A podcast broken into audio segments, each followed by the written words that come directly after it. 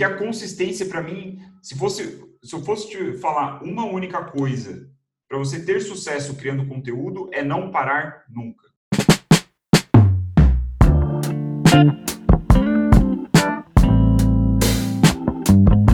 Frila, seja muito bem-vindo a mais um episódio do Vida de Frila. Meu nome é Felipe Xavier, o seu host, uh, e hoje o nosso episódio é com o nosso queridíssimo William Binder, que é uma das maiores referências de conteúdo do Brasil, uh, e ele trouxe um papo maravilhoso, super recheado de uh, insights e também contando um pouco da história dele aqui pra gente, tá?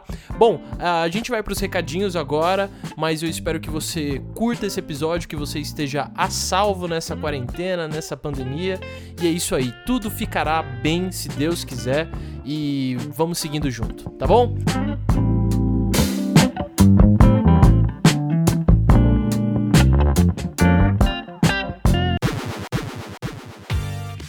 Vamos lá então para os recadinhos desse episódio aqui. Lembrando você, a gente tem o arroba Jornada Freelancer lá com um, uns 500 seguidores. Somos humildes, somos humildes, mas são os 500 seguidores mais engajados da face da Terra, tá? Então se você quiser seguir a gente por lá, por favor, uh, dá um follow, vamos lá, vamos compartilhar, vamos trocar ideia, vamos fortalecer essa comunidade de freelancers, tá bom? Ah, se você tiver alguma sugestão, alguma dúvida, alguma opinião ou alguma pergunta sobre esse episódio, depois que você terminar de ouvir, manda um e-mail para partiu@jornadafreelancer.com.br. Assim que você mandar seu e-mail, eu vou ler com todo carinho e eu respondo no, no, no próximo episódio. Aqui eu não vou ler nenhum e-mail porque é, eu sempre falo pra galera mandar e-mail, mas ninguém nunca mandou e-mail. Então eu só tô reforçando isso daqui porque eu tô carente e eu gostaria que você mandasse um e-mail para mim e que eu pudesse ler esse e-mail no próximo episódio, tá bom? É isso aí, Frila. O nosso episódio tá maravilhoso, tá incrível, como eu já disse, e sem mais delongas, vamos lá, deguste. Valeu!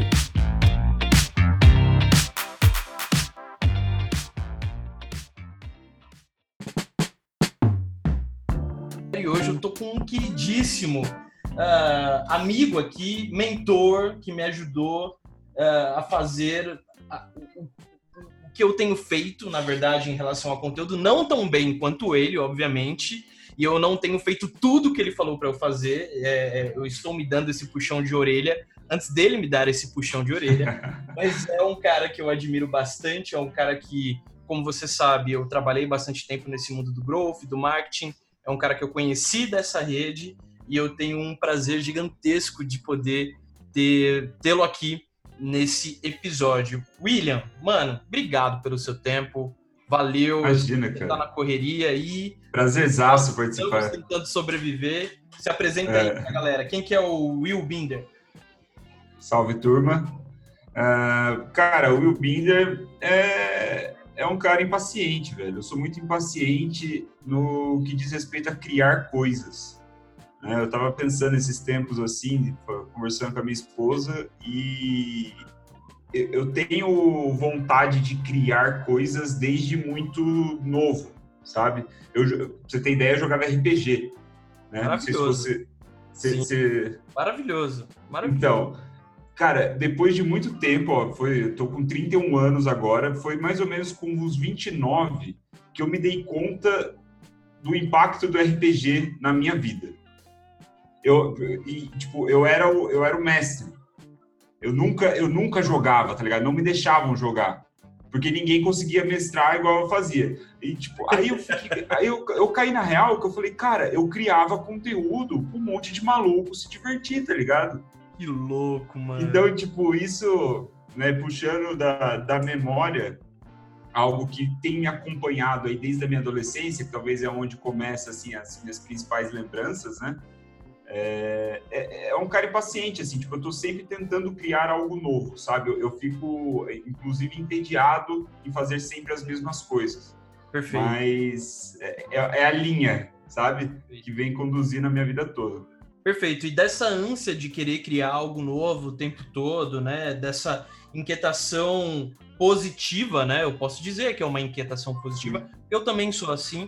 É, cara, o que que, o que que isso te revelou na vida profissional? O que, que isso trouxe para você? quais foram os pontos positivos que isso trouxe para você, e eu emendo com outra pergunta, até fazer o que você faz hoje como profissional. Explica um pouquinho para a galera isso. Sim, é, eu vejo que isso me deu uma, uma característica bastante prolífica, sabe, de, de como profissional. É, hoje eu estou manifestando isso mais de uma forma mais direcionada no MedClass, é, né, que é, é, um dos empreendimentos que eu sou sócio e tudo mais, estou agindo, é, trabalho como diretor de marketing, se eu posso dizer, numa startup, né, com pouquíssimas pessoas, mas eu sou como se fosse o diretor de marketing, tá. e, mas é, mais publicamente agora no, no Instagram, né, que eu tenho mantido uma consistência, então estou direcionando meu foco nesse sentido. Mas é, essa característica, assim, é sempre de, cara, de, por exemplo, eu estou estudando, eu, eu, sou muito de. É, o, a minha o principal matéria-prima de estudo, vamos dizer assim, é, é ler. Né? Eu gosto muito de ler, eu prefiro, eu aprendo melhor lendo do que assistindo. Perfeito. E eu estou sempre escrevendo. Então eu estou sempre meio que, sabe, tipo, produzindo alguma coisa, mesmo no estudo né? Tudo bem que são anotações básicas, coisas assim que, tipo, eu nem quero que ninguém veja, né? Coisas pessoais e tal.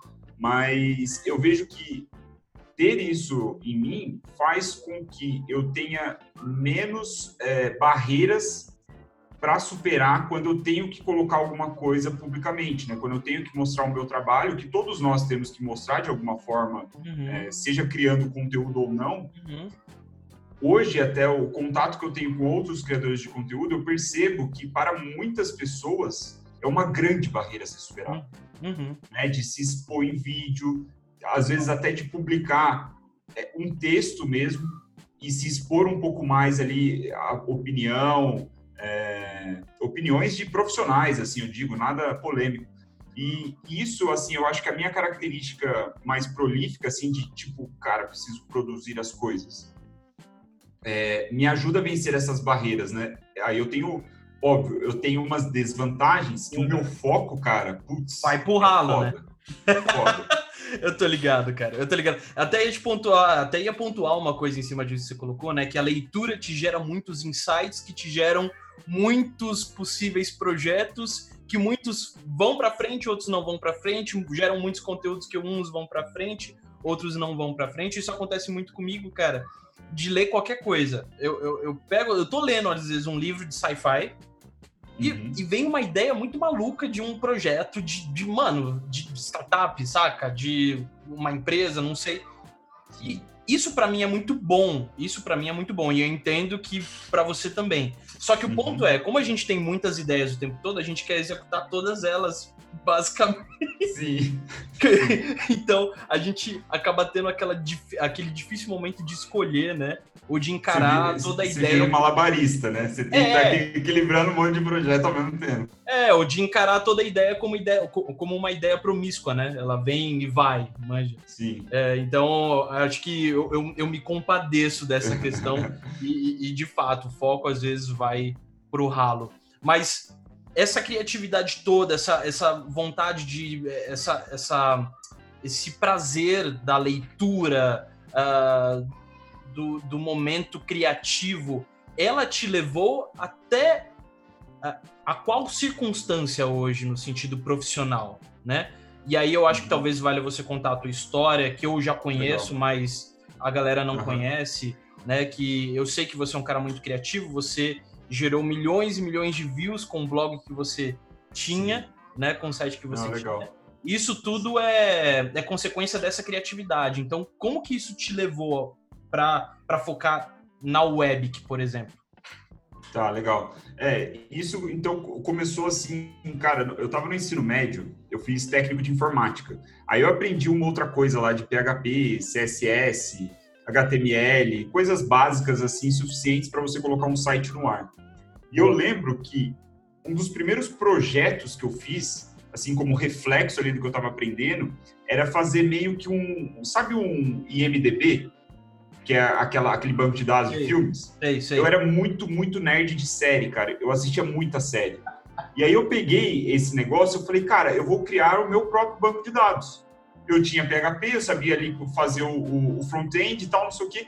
Aí, eu, cara, eu coloquei tudo, só que aí, tipo, né, pensando no conteúdo, era tudo Ctrl-C, Ctrl-V. Eu pegava a sinopse que saía de outro lugar, copiava lá, é o meu site, né, o meu sisteminha, tipo, era localhost, né, não era, não tinha um domínio público e tal. E ali, cara, foi assim, é, não significou absolutamente nada, né, tipo, era só um projeto pessoal, hum só que aquilo permitiu que eu passasse pela experiência, né, de colocar um site no ar. Anos depois. Mundo, é uma experiência que todo mundo deveria ter, é, pessoalmente falando. É, então, projetos pessoais são fantásticos para isso, cara, porque você se dá o privilégio de errar. Exato. Sabe? Tipo, sem nenhuma responsabilidade, isso é muito foda. E aí, cara, assim, um, alguns anos depois, eu lembro de ter isso, esses anos depois, foi mais ou menos 2008, 2007, era a onda dos blogs, né? Era, tinha a tal da blogosfera, não sei se você lembra disso daí. Lembro, era o... caramba. Já é galera... do Kibiloco. Exato, exato. Maravilhosa. Kibiloco quibava as piadas Nossa. dos caras, né? Virou verbo. É foda. E aí, nessa época, cara, eu lembro de ter visto um blog, é, um post num blog, do cara falando que ele tá, ia receber lá não sei quantos dólares do AdSense. Eu falei aquilo, eu falei, caramba! o cara tem um blogzinho, cria os textos aqui e tá ganhando em dólar? Né? Tipo, eu não tinha tanta consciência do que era o dólar, mas eu não era besta, né? Então eu falei, cara, eu acho que eu consigo fazer uma parada dessa, porque eu fiz um site para mim, então eu acho que publicar não é tão difícil. E aí começou, velho. Eu comecei a fazer, é... comecei a fazer esses sites, comecei a estudar. Logo eu percebi isso, cara, foi tipo. Eu sou muito grato por isso ter acontecido na minha vida desde cedo. Primeiro que eu, eu tive o privilégio de, eu, eu vejo que é um privilégio, de estudar desde cedo inglês. Bicho, isso é, é assim, é uma mudança de, tudo. Eu sou muito grato aos meus. Tudo. Tudo. Sou muito grato aos meus pais por terem é, percebido isso e feito todo o esforço necessário para que eu conseguisse estudar. Perfeito. E aí, a, a, aí eu talvez um pouco de sorte, se a gente pode dizer assim, que beleza, eu sabia inglês. Só que eu percebi que a melhor fonte de informação que eu tinha sobre monetizar blogs não era em português. Se tinha um brasileiro ganhando dólar né? Aqui no Brasil, o que, que os americanos estavam fazendo, velho? Então, sabe, tipo, eu não lembro o, qual foi a, a chave, assim, tipo, eu não, uhum. não, lembro de memória o estalo. Mas uhum. foi desde cedo que eu falei, cara, eu tenho que beber da fonte. Né? E, então, aí eu comecei a estudar isso, comecei a fazer sites. Qual que era a fonte, por curiosidade? Era aquele é, Warrior, Warrior Forum, é, como chama? É, é um fórum gigantesco de internet marketing. Hoje eles estão bem diferentes, cara. Mas esse é, uma, é um dos que eu lembro de memória, assim, que eu visitava. Tem ah. aquele Black Hat Forum também, alguma coisa sim, assim. Sim, que é, é famosíssimo. É... Tá, é o, é. o Way Your Forum. É isso? Isso, tá. esse. É, é, ele é branco e vermelho. Tá. É até legal deixar pra galera de link depois, oh, cara. Massa, massa, massa. Esse é, cara, é muito antigo, muito antigo. Massa. Eu acho que rolava Orkut também, só que o Orkut era mais BR, né? E eu, eu le... esse eu lembro de. É, esse eu lembro de memória desse fórum. É, os fóruns eram pareciam ser bem mais quentes antes, né? Antes de Facebook, assim e tal. É que, e... cara, quem, quem, quem era de fórum continua sendo de fórum. Por, por exemplo, você pega é. o exemplo do Reddit, do, do Quora, sabe? Desses Verdade. Fóruns? É. Quem sempre foi de fórum continua sendo de fórum. E muito normalmente é a galera mais nerd, mais geek, que, que fica discutindo em, em threads gigantescas assuntos e assuntos relacionados a games, ou enfim, tem, tem, tem muito disso. Então acho que quem foi de fórum continua sendo de fórum, assim. Acho que e, cara, se você é... voltar pro Reddit ou entrar lá no Air Fórum lá e ver alguma thread interessante, você entra e começa a discutir. É. Sim, e cara, para o criador de conteúdo, o fórum é aonde você acha os diamantes, cara. É ali que você vê informação que traz originalidade para os seus conteúdos, manja? É, cara. Que é um, não tá no mainstream, sabe? Eu já perdi as vezes que eu achei coisas valiosíssimas no Reddit, cara. Eu, eu tipo, já perdi, já perdi as contas, assim, de, de quantas vezes eu acessei e, e, joguei lá alguma keyword, alguma palavra-chave para encontrar alguma, alguma, algum, algum tema uh, que eu queria ver e, putz, achei, principalmente relacionado a dados. Nossa, na época que a questão de data crawler, de, de data science estava mais para cima, agora já tá normalzinho, né? Já, já saiu tudo em inglês, né? Mano, tudo em inglês. Tudo em inglês. Tudo em inglês. Tudo em inglês. Então, e aí, assim, cara, eu, eu comecei a pegar a informação desses sites. É, e aí, o que, qual que era o meu modelo de negócio? Era um modelo de negócio de bosta, que não era sustentável mesmo. O que, que eu queria? Eu queria ranquear nas primeiras posições do Google para palavras-chave que estavam hypadas, sabe? Tipo, que estava tendo busca. Eu entrava ali, ranqueava nas primeiras posições, queria que o cara entrasse no meu artigo, no meu site, clicasse no anúncio, fosse embora. Tava maravilhoso para mim. Eu tava com dinheiro na conta da AdSense e era assim que eu, que eu fazia minha receita. E eu não pensava, é, tipo, é foda, né? Adolescente, você não sabe o que você tá fazendo da vida. Eu tava mais interessado em ganhar grana ali. Era, pô, pra mim era legal pra caramba, né? E aí, obviamente, isso não é sustentável. Com as mudanças de algoritmo do Google, isso foi cortando a, a, a minha eficiência, vai, por, mas você chegou a ganhar uma graninha legal lá? E... Ganhei, cara, ganhei. Ganhei uma grana legal, primeiro, porque era em dólar. Então, assim, o dólar sempre foi Nossa, acima do real. Então, né? Nossa. Meu amigo.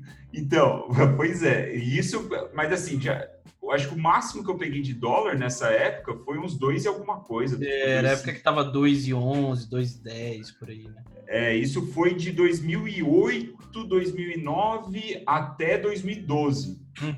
que eu fiz esse modelo. Então, chegou 2012, já tinha passado algumas atualizações do Google e aí minha, minhas vacas secaram todas. Assim, não foi da noite para o dia, né? De tipo, oh meu Deus, mas tipo, morreu. E eu não tava na pegada de me atualizar, de tentar fazer. Cara, eu não, não tinha cabeça para business mesmo.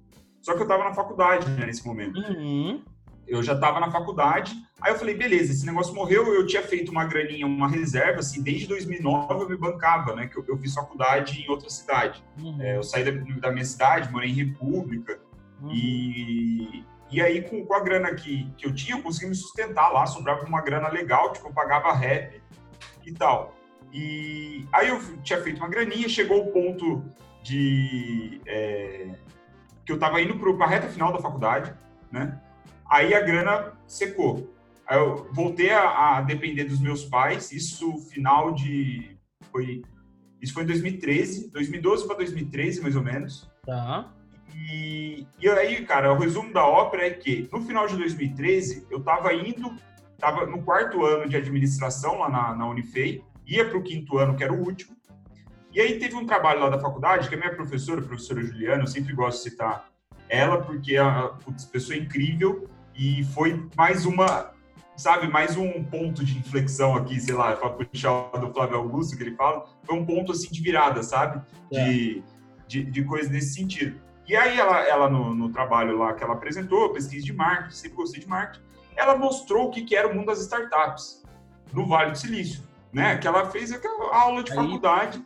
Eu falei, velho, que porra é essa? Onde vocês estiveram esse tempo todo, né? Uhum. Tipo, Aí eu fui ver que, cara, a cultura de startup é desde a década de 60, 70, sei lá, de Apple, de Microsoft, coisa e tal.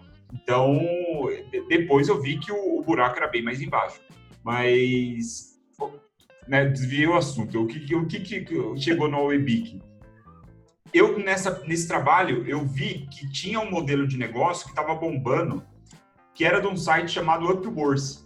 O. Upworth tá. era o site com o maior, o crescimento mais rápido na história da internet em termos de audiência. Uhum. Passou BuzzFeed, passou o próprio New York Times quando foi, né, tipo, sei lá, eu não lembro qual eram os critérios ali do, da pesquisa, lá do, do que cravava ser o mais rápido. Uhum.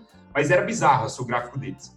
E aí, cara, eu dei a sorte, aí de novo, eu dei a sorte de ver duas apresentações de um dos editores do site. Uma era do SXSW tá. e outra e outra era de alguma outro eventinho assim. Ele colocou os PDF lá, os slides no SlideShare. Aí já Cara, era a operação do site ali.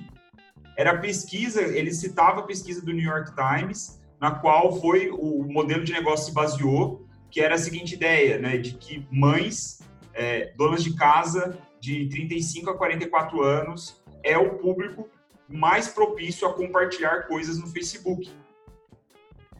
Aí eu olhei para isso e falei, é para essa galera que eu tenho que criar conteúdo, velho. E aí, cara, é bizarro. Eu tenho até hoje esse, esse, esses PDFs guardados, né? Esse negócio. Que eu olhei para isso e eu falei, é, foi a mesma, foi a mesma reação, né, mano? É, então, foi a mesma reação que eu tive quando eu vi o cheque do, do maluco lá ganhando em dólar em 2008. Né, que eu falei, eu sei fazer isso igual. Aí, quando eu vi esse modelo de negócio, eu consigo fazer umas gambiarra e ficar próximo desse. E foi aí que eu criei o Webic, né? Foi no, no né, eu estava de férias na faculdade, estava procurando estágio, olha pra você ver. Para formar, eu precisava fazer estágio. Aí eu estava nessa, né? Tinha muito tempo livre, não estava fazendo nada em casa, estava na casa dos meus pais. E no dia 23 de dezembro de 2013, eu comprei o domínio, a. Tá. Aí eu, eu comecei, falei, beleza, agora eu preciso viralizar conteúdo. Se aqueles caras lá conseguiram, eu também vou conseguir. Qual era a minha hipótese? A minha hipótese era que era possível viralizar conteúdo sem ter uma audiência, sem ter milhares de seguidores. Tipo, eu, qual era a minha ideia? Era fazer distribuição de guerrilha mesmo. Eu ia dar um jeito da galera ver e, e esperava que o conteúdo que eu estava criando seria ali o suficiente para né, um, acontecer o viral, ou seja, a pessoa que entrou, ela tem que compartilhar, né? Você tem que ter uma taxa de viralização, né? No, nos artigos na época, o tipo a taxa de viralização tipo de ouro, assim, que dava big hit, era em torno de 25%. Tá. Aí, mas aí eu fui descobrir isso depois, né? Nem sabia disso na época, eu só tava trabalhando para viralizar. Tá. No fim das contas, 23 de dezembro eu criei o site. 16 de fevereiro foi quando eu fiz o primeiro viral. Eu tava publicando. Tava 100% fiz... focado nesse projeto nessa época. Faculdade 100%, 100 na Webic. 100%. Tava de férias na faculdade, tava procurando estágio daquele jeito, porque, tipo, cara, eu, eu tenho histórico, sabe? Eu ganhava dinheiro fazendo site, velho. E aí eu via meus amigos, eles estavam mandando o currículo para multinacional, sabe? Zero aí, tesão, zero tesão, né? Zero tesão. Zero, cara. Aí e eu precisava de estágio para me formar, né? Só que aí beleza, o negócio foi acontecendo, tava me dando muito mais tesão em trabalhar no meu próprio projeto. Eu fiz aí mais ou menos um post por dia é, nesse período até 16 de fevereiro, até que pum, acertou lá um, um, um post, acertou na veia você lembra eu não tinha era? Lembro. Era, era um, algo assim. A, a, proposta eu sei o que era, eu não lembro o título exato, mas era algo como 39 fotos tirados, tiradas na hora certa, no momento hum. certo. E aí era um puta de um clickbait a thumb. Porque era, era tipo, era uma foto de uma mulher assim, dando um tapa numa abelha. Hum, tá. Aí eles, a foto pega bem um close, certo? Que é a proposta do artigo, é uhum. fotos tiradas no momento certo, que legal, tem umas coisas assim é, interessantes. Aí, só que o que, que eu fiz? Eu peguei a, a abelha e circulo, coloquei um círculo vermelho em cima dela. tá ligado? E, cara, e essa, essa parada, tipo, se alastrou no Facebook em, 2000, em 2014 que aí é aqueles os hacks que depois param de dar certo, mas sim, sim, é aqueles que funcionam só uma vez na vida, é, nunca exato. mais. Os clickbait, cara, eu, o que eu aproveitei de clickbait é impressionante, assim, porque na época ali nessa transição 2013 2014 não existia tipo catraca livre. Uhum. É, a, a escola livre... já tinha o BuzzFeed nessa época. A escola era o BuzzFeed. Já. Então, BuzzFeed, só que gringo só, não tinha é, BR. Gringo, é, gringo, é. é. É, o Catraca, ele era outra proposta, né? Ele era bem mais... É... Ele era decente, aí depois virou... É, então, não, ele nasceu com uma proposta fantástica, né? De tipo... Sim. De cidadania e tal, assim, de um, tipo, que depois foi mudando aí por, por questões. N questões. É, whatever, né? Uhum. É. Mas, cara, assim, o, o, esse modelo de negócio de usar o Facebook para gerar tráfego viral em escala, eu fui um dos primeiros que percebi isso no Brasil. tá. que é, é, o modelo de negócio do Upwork é pautado nisso. Tá. E hoje eu vejo que foi um, dos, um do, das minhas grandes tretas, porque eu fiquei acomodado com isso e eu não consegui mudar com a velocidade que as coisas da internet mudam, manja? Tá. Então, eu fui ver assim, a água já estava no pescoço, sabe? Eu poderia ter feito, por exemplo, uma lista de e-mail, ter construído uma audiência em um local onde eu controlo um pouco mais. Uhum. É, eu poderia ter investido mais em marca. É o lance do eu poderia, né? Você volta para trás e vai, puta, eu poderia. É. Eu poderia.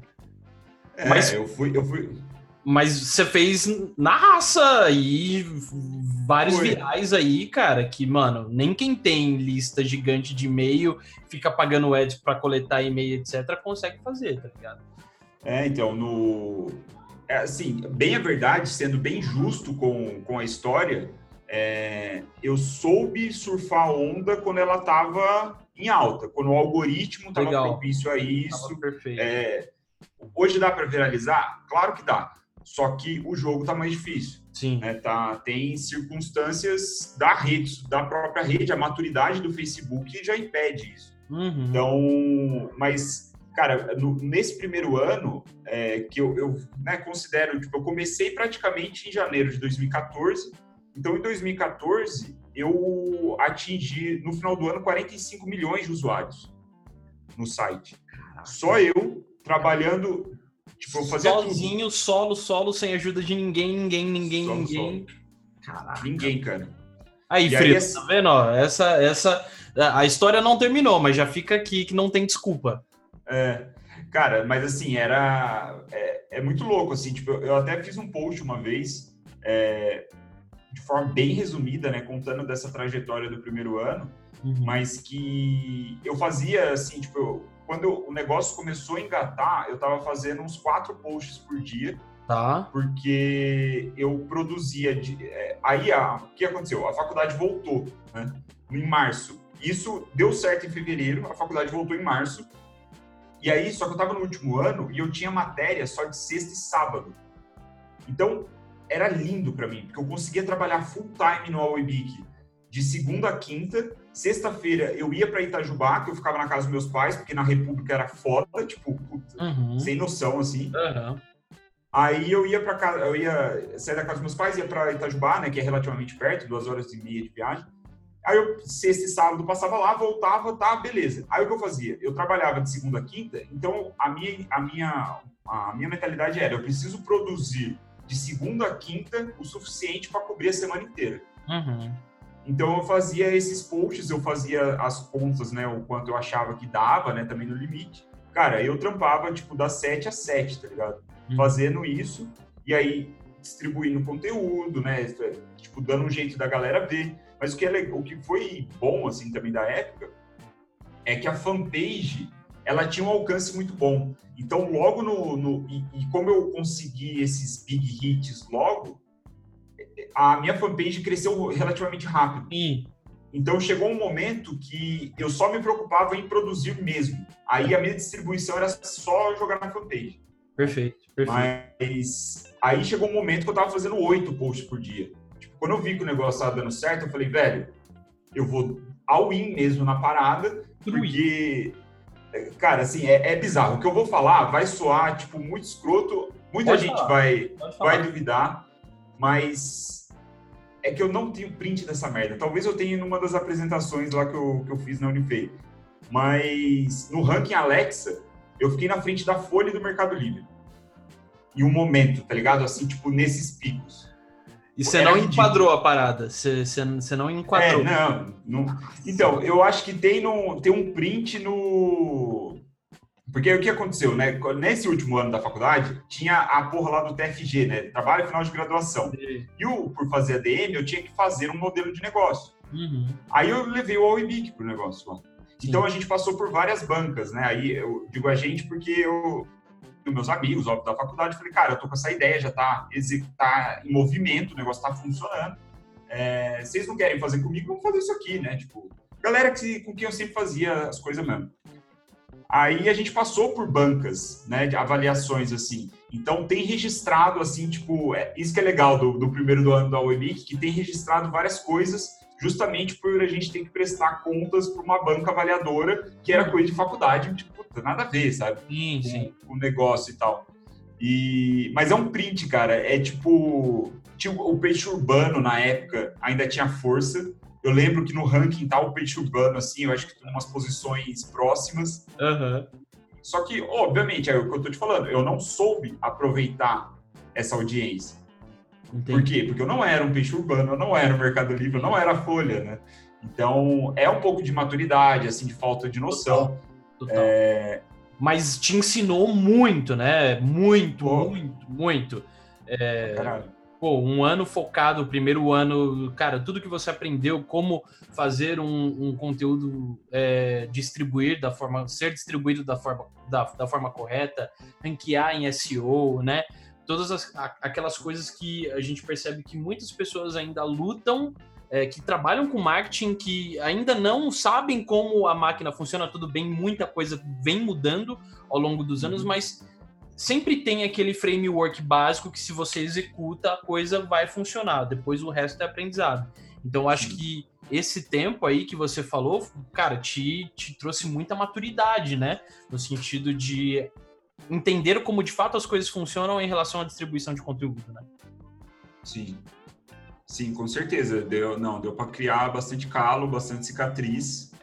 É, foi assim, é, foi uma jornada tremenda, né? Eu comecei em 2013, eu vendi agora em janeiro. Você vendeu? É, é eu não tinha comentado com você? Não. Vendi o, vendi o Webic é, em janeiro, cara. Que louco, mano foi, foi essa jornada. Então, aí, seis anos, né? Pelas minhas contas. 2019, ah, acho que assim, eu te conheci, cara, eu te conheci na palestra do Hacktown, lá em 2017. Você foi palestrar lá foi. sobre data driven, alguma coisa assim. É, foi, acho que foi falar de audiência mesmo. É, né? é alguma coisa assim. Você foi falar que tava o Laçan. Deve ser. Tava o Brau, uma galera lá, né? Uh, e, e, pô, incrível então. Então você teve uma jornada aí de seis anos de muito aprendizado. E aí entra um ponto aqui, cara. É, por quanto tempo você ficou você ficou solo na Webic esse tempo todo, é, tocando sozinho? Não, não, teve parceiros, não. teve sócios? Eu, eu tive só. É, Márcio, Márcio Caminha é meu, é meu amigo até hoje, amigo pessoal. Ele era um desses caras que faziam todos os trabalhos comigo na faculdade, né? Eu conheci ele lá na faculdade. É, inclusive, a irmã dele é a Juliana, professora de marketing que eu cito também. Ô, oh, oh, louco. É, então, o que aconteceu? A gente fez esse trabalho em 2014, passamos aí no, pelo TFG, né? Ele era da minha equipe, eu estava apresentando o Webic, então ele estava inteirado sobre o que era o negócio. Em 2015, estava formado. Graças a Deus eu tinha todo o tempo do mundo para dedicar ao meu negócio. E com os desafios óbvios que é ter um negócio né, operando, eu convidei ele para fazer parte. Na época ainda ele faltava, ele precisava fazer estágio, é, ele precisava, ele tinha algumas pendências na faculdade. Ele, ele não estava formado, mas eu estava. E aí eu falei, cara, vem fazer o estágio comigo. Eu assino o seu estágio. No fim das contas, o meu estágio eu não fiz, essa história é muito boa também, porque eu não fiz o estágio, porque eu cheguei lá e eu falei, cara, eu abri um CNPJ. Foi cara. tipo a, maior, a, melhor carteirada que eu já dei num professor, assim, tá ligado? Que tinha que aprovar, aprovar o estágio. e eu falei, bicho, eu, eu, não vou fazer estágio, abri um CNPJ, porra. Aí foi, foi muito bom. Aí eu pulei isso aí. Mas aí, no fim das contas, ele veio, é, o Márcio, ele, ele veio fazer estágio comigo em 2015. Aí passou seis meses ali o tempo que era do estágio. Eu falei, cara, vem, vem ser meu sócio, vamos, vamos junto nessa. Você já tá por dentro, você acompanhou desde o início. Embora ele não tenha trabalhado mesmo em 2014, né, no primeiro ano, tipo, fazer uma coisa ou outra, assim, as coisas da faculdade, né, que, é, vamos dizer assim, quem foi mais presente, ele e o resto da equipe. E, e aí ele veio trabalhar comigo e assim a gente foi, cara. A gente foi tocando o negócio é, até 2018 até setembro de 2018 foi quando a gente desfez a sociedade. Por quê? Porque a gente já tinha pivotado muito, cara. Tá. O, com essas mudanças do, do, do algoritmo do web, do algoritmo do Facebook, a gente foi tomando cortes na pele. É, como eu falei, eu acho que a gente foi lento para as inovações que eram necessárias no negócio. Entendi. É, enfim, várias coisas foram acumulando e o resultado financeiro de fato do site não estava mais sustentando a operação que a gente tinha criado. Uhum. Né? E aí, cara, assim, é, é, coisa também, eu, eu, posso dizer por mim, com certeza, é óbvio, mas eu acho que por ele também, que a gente foi meio que perdendo tesão pelo projeto, sabe? Uhum. Tipo, meio que foi, foi virando um Frankenstein que, tipo, várias coisas diferentes a gente tentou fazer. É importante sacar isso na jornada, né? O momento que você já não tá mais feliz na parada e você não vai mais executar Sim. do jeito que tem que e ser. E aí é, é da, da, característica que a gente, do papo que a gente tava, como a gente começou hoje. Eu sou muito ideias de fazer coisas novas. E as ideias que eu tava tendo não já poderiam não ser aplicadas. Né? É, então, assim, eu, aí eu vejo também uma falha minha como vai, líder, CEO do, do CEO de uma empresa de cinco pessoas, né? É ótimo falar isso. Vamos dizer que sim, vamos dizer que sim. Aí, assim, eu, vejo como uma falha minha, porque parte do dia eu não estava com a cabeça no meu principal negócio, sabe? Então, isso vai acumulando até chegou um momento que a gente falou, cara, é, vamos desfazer a sociedade, é, a gente ainda tem, né, existe algum valor financeiro aqui é, para cada um pegar, vamos dizer assim. E aí, no fim das contas, eu comprei a parte dele. É, isso foi setembro de 2018, mais ou menos. Uhum. E, e, e, aí o que ficou para mim. Assim, o que já me deu o tipo. Eu fiquei. Aí foi o momento que a gente desfez de todos os frilas, né? Infelizmente, da galera que escrevia. Uhum. É, enfim, da, das nossas operações, eu fui enxugando o negócio, porque eu não tinha muita perspectiva mesmo, eu tinha perdido o tesão. E aí o fato de ter desfeito a sociedade me tirou um certo peso dos ombros, assim, porque eu falei, ah, cara, vou deixar rodando. Tipo, tinha um tráfego, cara, a gente tava tendo um tráfego bom ainda. De mais ou menos um milhão de pessoas vinha no recorrente do Google. De ter passado todo esse tempo fazendo, a gente tinha um tráfego bom. Só que era um tráfego desqualificado. Uhum. Grande, tipo, puta, a gente tinha matéria de todo tipo, sabe? Teve então, até uma que o Danilo Gentili compartilhou, foi isso? Sim, Não? Foi. Essa foi ainda de 2014. Ah, lá no comecinho. Essa foi lá no começo. Essa eu fiz propositalmente para ele, né? Eu falei, bicho, isso aqui. Essa foi coisa. E, mano, é, eu vi que é. Ah, diga lá. Não, não, diz. Perdão. É, então, não, é, o do, do, do Gentili foi também um. um é, estar com o olhar afiado para ver oportunidade, né? Porque uhum. eu tava caçando, eu, tipo, eu tava na, na, vibe distribuição de guerrilha. Tava, tipo, literalmente faca nos dentes, eu preciso de tráfego. Preciso fazer essas coisas virarem. E aí, coincidentemente, ele tava lançando o talk show dele no SBT. Tá. Que o, é o The Noite, né? The Noite. É. Aí eu falei, ah, beleza. Aí eu vi, acompanhava, assim, tipo, por cima as coisas que estavam rolando, eu vi que estava saindo matéria na mídia, né? Eu vi que ele estava compartilhando essas matérias que saíam no Twitter dele. Eu falei, ah, beleza, então, então eu acho que eu posso ajudar ele ele pode me ajudar. Né? Porque o que ele queria? Ele queria mais gente falando do programa para ele aumentar a audiência. Né? Para, tipo, a estreia, as, o primeiro mês é, ser o primeiro mês ser, ser fantástico ali para ele, né? E aí eu fui lá e criei, cara, bem no estilo BuzzFeed mesmo. Fiz um, uma listinha assim com, com GIFs, é, puxei saco dele, obviamente, só que aí uma sacada que eu acho que eu fiz bem, eu não só puxei saco do Danilo Gentili, eu homenageei todas as pessoas do programa. Perfeito. Então, o, o, o Murilo Couto, que, que participava, tava lá, eu citei ele. O outro maluco lá, acho que é Léo Lins, tava lá. A menina, a Ju, que, que participava. né? É, cara, eu fiz todo mundo. Por quê? Porque assim, se o Danilo não compartilhasse minhas coisas, outra pessoa poderia compartilhar ali, porque também tava todo mundo no movimento. Aí, no fim das contas, deu certo. Eu mandei um, um, um tweet pra, pra Ju, que eu falei assim, bicho, o Danilo Gentili, a atenção dele é muito concorrida. Eu falei, beleza, eu, eu ia tentar o Danilo ainda. Eu falei assim, eu vou mandar primeiro para a Ju, porque ela tinha bem menos seguidores, ela respondia todo mundo. Aí eu falei, Ju, é, pô, tá demais o programa, muito legal, fiz essa homenagem para vocês, alguma coisa assim. Aí ela foi e retweetou. Isso acho que foi tipo numa sexta-feira. Aí, sábado à noite, o Danilo jogou na fanpage dele, o que foi lindo para mim, cara. Porque, tipo, eu, eu, no Twitter eu era fraco pra caramba, tipo, nem sabia se ia virar ou não. Sim. Mas no Facebook, puta, bombou demais. Bombou demais. Eu nem lembro, tem o print aí, esse daí eu tenho no. Até fiz um post recente. É, tem, é, pô, se você caçar, se for na fanpage do Danilo e buscar lá o EBIC ou uhum. é, alguma coisa do tipo, você acaba encontrando. E, e aí no sábado à noite bombou isso daí, viralizou, foi, foi, isso aí foi bem legal, um case legal também. Criar conteúdo exige muito, certo? De pesquisa, de. E aí eu posso estar sendo né? Eu posso estar falando merda, mas aí se me corrige. Exige uma certa, um certo foco, criatividade, pesquisa, é, boas referências e por aí vai.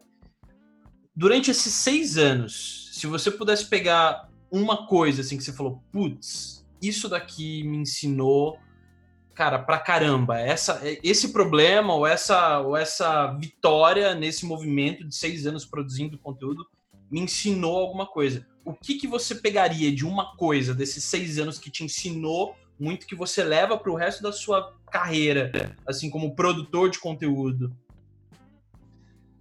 Ah, boa pergunta, cara. São, são, são não é, é uma pergunta. A ideia é ser uma pergunta para pegada. é para pegar.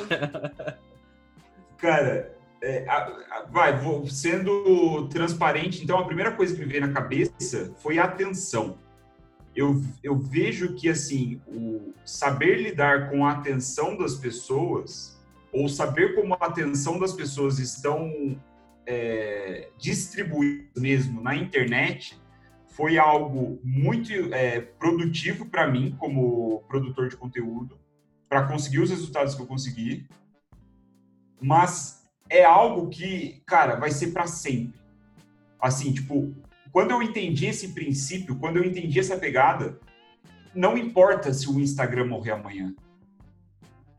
Saca? Porque a atenção das pessoas estará direcionada para outra coisa.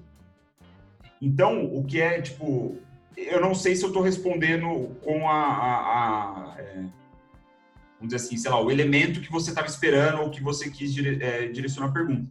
Mas foi a primeira coisa que me veio em mente, de fato, assim, tipo, nesse, por quê? O, cara, a coisa mais importante do criador de conteúdo é vai nessa pegada mais viral, assim, mais popular. Mas eu gosto de dizer que qualquer criador de conteúdo é o título. Por que o título? Porque é onde você tem a atenção das pessoas. Ou é onde você consegue tocar a atenção das pessoas interessadas ou não em você. E aí, ah, e aí você começa a trabalhar com as camadas de, de, de atenção, sabe? E assim, tipo, onde está a atenção das pessoas hoje? Está no celular, né? Tá, a nível macro, está no celular. Então, se a gente for é, descendo como se fosse um funil de atenção, dentro do celular tem os aplicativos, as pessoas naturalmente, por hábito, prestam atenção no Instagram, no Facebook, e, cara, a gente consegue descer o nível de atenção até chegar nos comentários dos posts da Anitta. Saca? Porque as pessoas estão prestando atenção no comentário, na área de comentários dos posts delas. E aí, por que eu tô falando tudo isso que eu acho que é válido? Justamente pela distribuição de guerrilha. Tipo, o que, que você vai fazer? Você vai entrar na onde as pessoas estão prestando atenção. Exatamente, era o que eu ia pontuar aquela hora, mas eu achei que você já tinha terminado de falar, mas é, eu ia falar exatamente isso. Até, até tava comentando com a Babi esses dias. Eu falei, meu, por que, que as pessoas passam tanto tempo dando atenção para coisas tão supérfluas, tão inúteis, tão ridículas? E muitas vezes a gente acaba caindo nisso também, né? Por exemplo, putz, alguma coisa nos comentários da Anitta viralizou, bombou. A gente vai lá e às vezes acaba lendo 30 mil comentários só para saber o que está sendo falado. E a gente, muitas vezes, por exemplo, o Felipe que está tentando gerar conteúdo para o Jornada Freelancer, para o LinkedIn, para o podcast, fica batendo a cabeça para tentar descobrir como fazer as pessoas terem, é, é, terem mais atenção em mim nos meus conteúdos. E aí eu acho que rola essa, essa briga, né, do do produtor de conteúdo que se acha, acha que faz que só o conteúdo mega relevante que tem importância, acaba essa briga. Não, as pessoas deveriam prestar atenção em mim, porque o meu conteúdo é relevante, o da Anitta não. É. Mas aí acaba entrando numa briga que não faz muito sentido. Sim. Não faz é, sentido. então, o, o, é um negócio que. E ainda mais nas redes sociais. É, tipo. A, a galera é, nem sempre tá querendo um conteúdo denso mesmo. Saca? Tipo, de você é... Sei lá, às, às vezes você está dando, é, mesmo que seja prático, né? Mesmo que você esteja entregando valor ali para a pessoa e tal, é, às vezes ela não quer ver aquilo, às vezes ela só quer La Casa de Papel mesmo, sabe? Ela só quer a novelinha ali um pouquinho, porque o Mas dia La Casa de Papel é bosta. é legal. não, é, é legal, é legal. Mas, sabe, tipo, ela é quer o, o alívio ali. Do, fácil de mastigar, né? Exato, o fácil, exato. Fácil. Eu percebo que a galera foge bastante do denso, do que vai exigir um, um, um pensar, né, um deep dive maior, vai exigir ali uma concentração. É algo que, até para filme, a gente faz muito isso. Eu mesmo tô postergando Manchester à beira-mar faz o quê? Quase um ano? Esse filme, nossa, que ah, filmaço, mano. Cara. É, então, eu tô postergando, filmaço, porque todo mundo fala, filmaço. mano o filme, mas você vai terminar o filme assim pensativo, é. desolado, é. é. pesado, mas essas tem coisas. Tem que dar uma né? volta depois, tem que sair de casa depois. Tem que ver, dar uma volta, gente, dar uma respirada. É, talvez não seja o melhor momento agora, né? Pois é, pois é. Mas, mas tem essas questões. E emendando aqui para a gente caminhar para o fim, cara. É, hoje você se considera um produtor de conteúdo nato, assim, é, você vive disso hoje, como que é? Cara, eu, eu não vivo de criação de conteúdo hoje, vamos dizer assim, mas a, vamos dizer assim, a minha fonte de renda, ela só surgiu, a fonte de renda que eu tenho hoje, ela só surgiu porque eu criei conteúdo no passado. Perfeito, perfeito. Durante o Webic, eu tava só o Webic, só que, de novo, por ter essa sanha de criar, de compartilhar as coisas, de publicar, eu publicava as coisas que eu ia aprendendo no meu próprio perfil. Então, por exemplo, cara, eu ia é, palestrar em Rectal, como você bem falou, sabe? Tipo, putz, não tava vendendo nada, não tinha nada para vender pra galera, assim, de, não prestava nem serviço. Então, só que isso fez com que eu ganhasse uma gordura, né? Vamos dizer assim, um crédito no mercado, uma reputação, entre aspas, eu posso dizer assim. Exatamente. Que quando o OMB esfriou de vez, né? Eu desfiz a sociedade, eu posso dizer que foi fácil conseguir, né? Tipo, e aí, cara, é até um, é um negócio legal para deixar para os ouvintes, assim, a galera que acompanha, é, a criação de conteúdo, ela é sua reputação, né? Ela é o seu, é, vamos dizer assim, um ativo digital que você investe nele e ao longo do tempo ele só vai aumentando de valor. Né? Eu sei que cada um tem sua realidade, cada um tem seus desafios, né? Cada um sabe onde o calo aperta, mas se você conseguir manter uma certa consistência produzindo um conteúdo que ajuda outras pessoas online, as pessoas vão lembrar de você. Talvez não seja o momento de você monetizar agora. Como não era para mim, eu nem, putz, eu nem pensava nisso, sabe? Perfeito. Mas quando foi preciso, pum. Foi fácil. É, foi fácil, porque eu tinha esse crédito na praça, vamos dizer assim, né? Uhum. Eu, eu, eu ajudava, ajudei outras pessoas sem esperar nada em troca. Então, é... Perfeito. E, cara, é, é, é assim um... É uma situação... É difícil de para muita gente, né? Às vezes, pô, a pessoa precisa gerar renda e aí você fala, pô, eu vou criar conteúdo sem esperar nada em troca. Como é que eu vou fazer um negócio desse, né? Tipo, tem situações e situações. Então, mas assim, é algo que é, é uma tese, inclusive, que eu tô mastigando há um tempo para criar alguma coisa nesse sentido para, eu não sei se para freelancers, mas eu penso muito no no profissional assalariado, que ele deixa muita, muita, muita coisa na mesa quando ele ignora a produção de conteúdo no LinkedIn, por exemplo.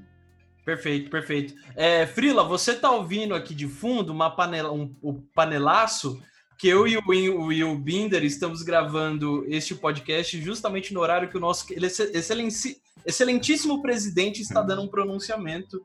Uh, e o dia que estamos gravando é o dia que rolou a demissão do Sérgio Moro, então você não ligue para a, o, a música de fundo deste episódio.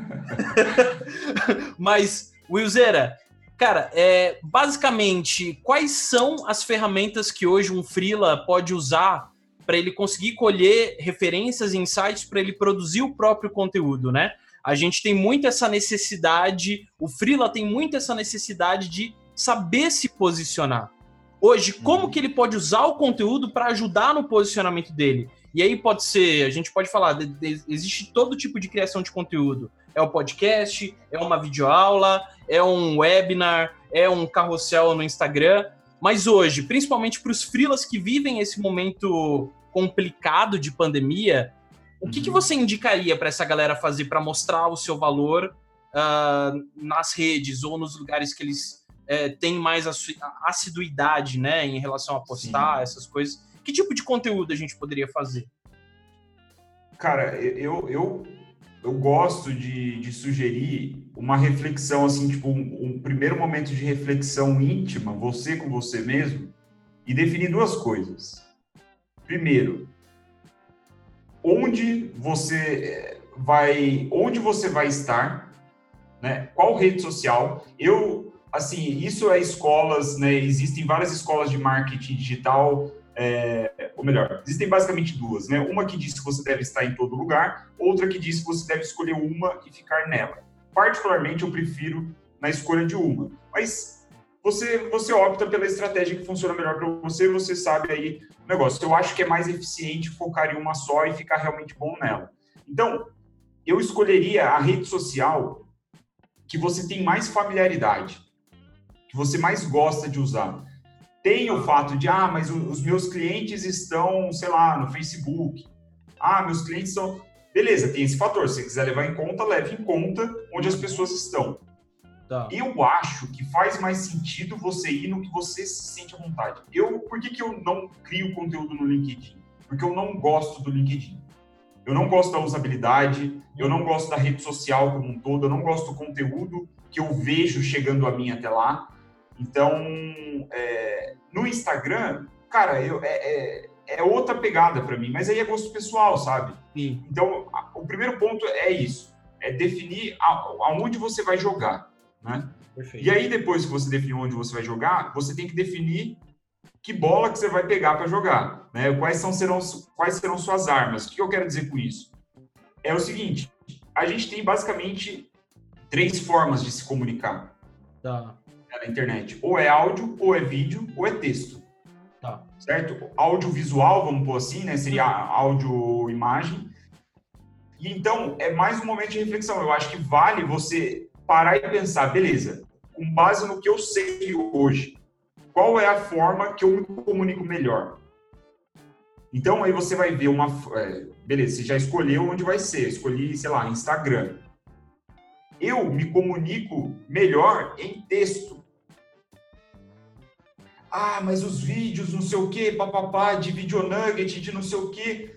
Cara, paciência. Eu me comunico melhor em texto. Uhum. Sabe? É, é, assim, a curva de crescimento, você está alongando muito de ir porque você ouviu falar que o vídeo é o que você tem que fazer. Tá. Sabe? E às vezes o, a, a, o Freela, ele, pô, você sente a vontade falando é, no microfone com a câmera desligada, meio que sem roteiro. Cara, vai de podcast né? Você usa as redes para divulgar isso. Perfeito. Então, é, por que que eu acho que cuidar desses dois pontos, da onde você vai começar e qual arma que você vai escolher, né? Qual o formato de conteúdo? Por que isso é importante? Porque é isso que vai ajudar você a ser consistente ao longo, do prazo, ao, ao longo prazo. Perfeito, perfeito. E por que isso é importante? Porque a consistência, para mim, se fosse, se eu fosse te falar uma única coisa para você ter sucesso criando conteúdo é não parar nunca. Tá, mas esse é um ponto muito delicado, né, mano? Porque é difícil ter consistência, não é? Cara, para mim, para mim, velho, é quase um parto, tá ligado? É, porque entra aquela coisa do, do foco, sabe? Como na minha cabeça eu tenho ideias o tempo todo, e muitas vezes para criar o conteúdo eu não, eu, eu não tenho ainda um framework para separar qual tipo de ideia que eu vou levar, saca? Para uhum. criar o conteúdo de fato, que eu vou Sim. pegar essa ideia para que ela vire um conteúdo mais denso, ou um carrossel, ou um vídeo, uma, um videotip e tal. Tem, tem muito dessa questão do foco, né? Como que você lida com isso, nessa questão de, de ter consistência? Você tem um framework, você tem uma, um processo? Cara, tem, assim, o que eu faço é, tem as fórmulas, né, de, que, eu, que eu criei e é, que deu origem até o meu treinamento, é, que é uma forma é, que eu uso para trabalhar, né? Como assim? Primeiro, é, se eu vou criar conteúdo, eu sei, e aqui é eu, William, na minha, no meu contexto, na minha realidade, talvez não se aplique a todos, mas eu sei que eu preciso criar conteúdo todos os dias. E por saber disso, é, eu vou me forçar a criar conteúdo todos os dias, mesmo quando eu não estiver afim. Então, assim, eu. eu é, por quê? Porque eu confio no processo. Eu sei que é, tem os livros do. É, esqueci o nome dele, acho que é Steven Pressfield, não sei se você já leu. Não. Ele fala, ele fala muito de criatividade, de. É, ele fala, eu acho que ele é escritor, obviamente, né, escreveu o livro, mas eu acho que tipo a carreira dele é na escrita mesmo. Uhum. Então ele puxa muito da redação, sabe, desse processo criativo, da inspiração e coisa e tal. E basicamente uma das teses dele é você sentar a bunda e escrever. Sabe? Porque aí você, você imagina o, o, o, o, roteirista profissional de Hollywood, que tem que escrever. Que tem que escrever. É que nem o redator de agência de publicidade. Tem que entregar e ponto. Não tem. Exato. Ah, não estou criativo, não estou. Exato. Então, assim, eu encaro a criação de conteúdo dessa forma, mas, de novo, é o meu histórico e tal. E eu, eu dou a, a muita importância para isso na minha rotina profissional. Então, hoje, eu não faço mais isso, porque eu já me acostumei e eu sei que eu não vou falhar na missão. Mas se eu estivesse começando, eu faria no primeiro momento do dia. Perfeito. Tipo, o meu dia só começaria depois que eu tivesse a peça de, de conteúdo que eu me propus a fazer publicar. E eu acho que publicar todos os dias, velho, cara, é. é eu não sei, assim, de. Você entende de dados, de estatística muito mais do que eu, mas eu acho que a sua curva de crescimento é muito, mas é muito, muito, assim. Muito maior, é muito maior. Cara, eu, eu, eu sou. Eu vivi isso em o que? Agosto, setembro, outubro novembro, esses quatro meses ano passado, que eu fiquei muito intensamente aqui no Jornada, né? Comecei a descobrir como o algoritmo do Instagram funcionava, sabe? Consegui vender quatro turmas de mentoria. É aquela coisa que você vai descobrindo que no, no, no é, é, a produção de conteúdo não é sobre você querer volume o tempo todo, mas sobre a qualidade que você está entregando, o problema que você está resolvendo e aquela pequena comunidade que vai se formando em volta de você, né? E uhum. vai te dando ali mais maturidade para você entender, pô, legal, o que eu estou produzindo de fato é relevante, o que eu estou produzindo de fato pertence a essa comunidade que eu estou construindo. Eles compram a ideia, eles compram o movimento, né? Então, uhum. tem essa questão. O próprio podcast aqui é esse exemplo, né? É, a gente tem crescido organicamente, mês a mês, a galera tem curtido e etc. Então tem esse desafio de fato de gerar conteúdo e gerar conteúdo gera muito aprendizado. Eu, eu gosto muito do Haruki Murakami, né? E eu, e eu sei que ele é um cara. Eu não sei se você já leu algum livro dele, mas, não. cara, o Haruki Murakami é um autor japonês ah, absurdo de, de, de fantasia. E o cara basicamente acorda às 5 e das 6 às 11 ele só escreve. Ele só escreve. E depois é, ele vai o... correr. Depois ele vai correr. Ele vai correr, o porque Stephen ele é maravilhoso. King também. Ele tem é a mesma rotina, cara. É, é a mesma é, rotina. Num, é, é, por, é, por um lado, é aquela coisa, né? A gente sabe que é importante, mas existe o, o, tal da síndrome do impostor, a preguiça também, que vem sempre jogando as setas e falando: ah, não, deixa para depois, faz depois. E acho que você é a prova viva de que não deixar para depois é, pode ser extremamente benéfico. Porque pensa, se tivesse deixado a ideia do Awebic para depois, né? Viu o paper, falar, ah, não, daqui duas semanas, mês que vem eu faço, depois da faculdade eu faço. Cara, você não teria toda essa jornada de conhecimento gerada que você teve durante esses seis anos. Né? Sim, é aquela, aquela frase, né? Sempre o melhor momento para começar é agora. E aí eu queria que você falasse aqui para a galera até descobrir como que talvez elas podem ter uma mentoria com você, se você tem curso, eu sei que você tem, mas eu queria que você é. falasse aí se tem Sim. turma aberta, se não tem. É, sim, então o melhor, melhor é, jeito de, de, conversar comigo hoje é no Instagram. Né? Tenho, putz, respondo todas as DMs, então se você entrar lá, Will Binder, é, me mandar uma mensagem lá, é, a gente pode trocar ideia. É, eu, eu não estou com planos de abrir a mentoria, tá. mas talvez, né, sei lá, é, dependendo da... Quem sabe? Quem sabe? Mas o, o, é, por que isso, né? Porque eu estou realmente focado no, no treinamento, no Creators Lab, tá. é, que começou, sim, como, como um curso na primeira turma, tá. só que, cara, eu nessa segunda eu putz, eu se superou. Eu cheguei, cheguei forte, cheguei forte ali. E eu, eu criei um, um o chamado, eu, eu, criei um negócio chamado InstaCash. Que, o que, que é o InstaCash? Eu, além do Creators Lab, além do treinamento, tudo negócio, eu, eu criei um módulo especial onde eu passo uma direção para a galera criar uma peça de conteúdo e conseguir retornar o investimento no curso em 30 dias, em 21 dias, desculpa. Esse é o desafio. Então, eu dou o cash e aí eu lancei o desafio. Aí eu falo para a galera, ó, aí eu passei todo, todo o script. Falei, ó, você vai fazer... Aí é dividido em três módulos, três aulas, três aulas de uma hora, mais ou menos. Primeiro é a oferta, segundo é o conteúdo e o terceiro é a distribuição. Aí, tipo, qual, a minha experiência, cara, a minha ideia pensando é, eu quero dar uma experiência, tipo, fodida para a galera que entrar.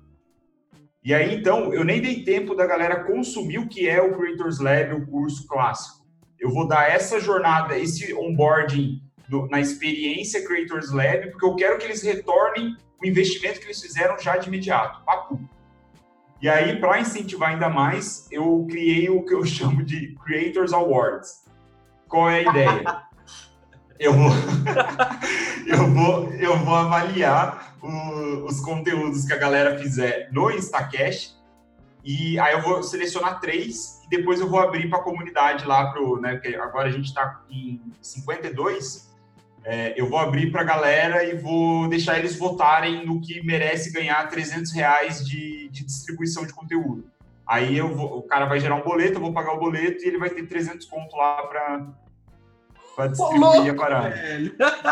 então, assim, cara, puta, a experiência tá muito legal. O engajamento da comunidade tá incrível, assim, tipo, eu tô, tô muito contente de deles estarem, assim, né, óbvio que eles não estão reagindo bem só porque é, por causa disso ou aquilo. Eu acho que eles estão realmente engajados em conseguir os resultados, está muito, muito bacana.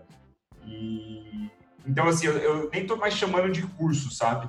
Eu estou colocando como treinamento, além de outras coisas, né? Eu inventei uma porrada de bônus aí para compor uma oferta.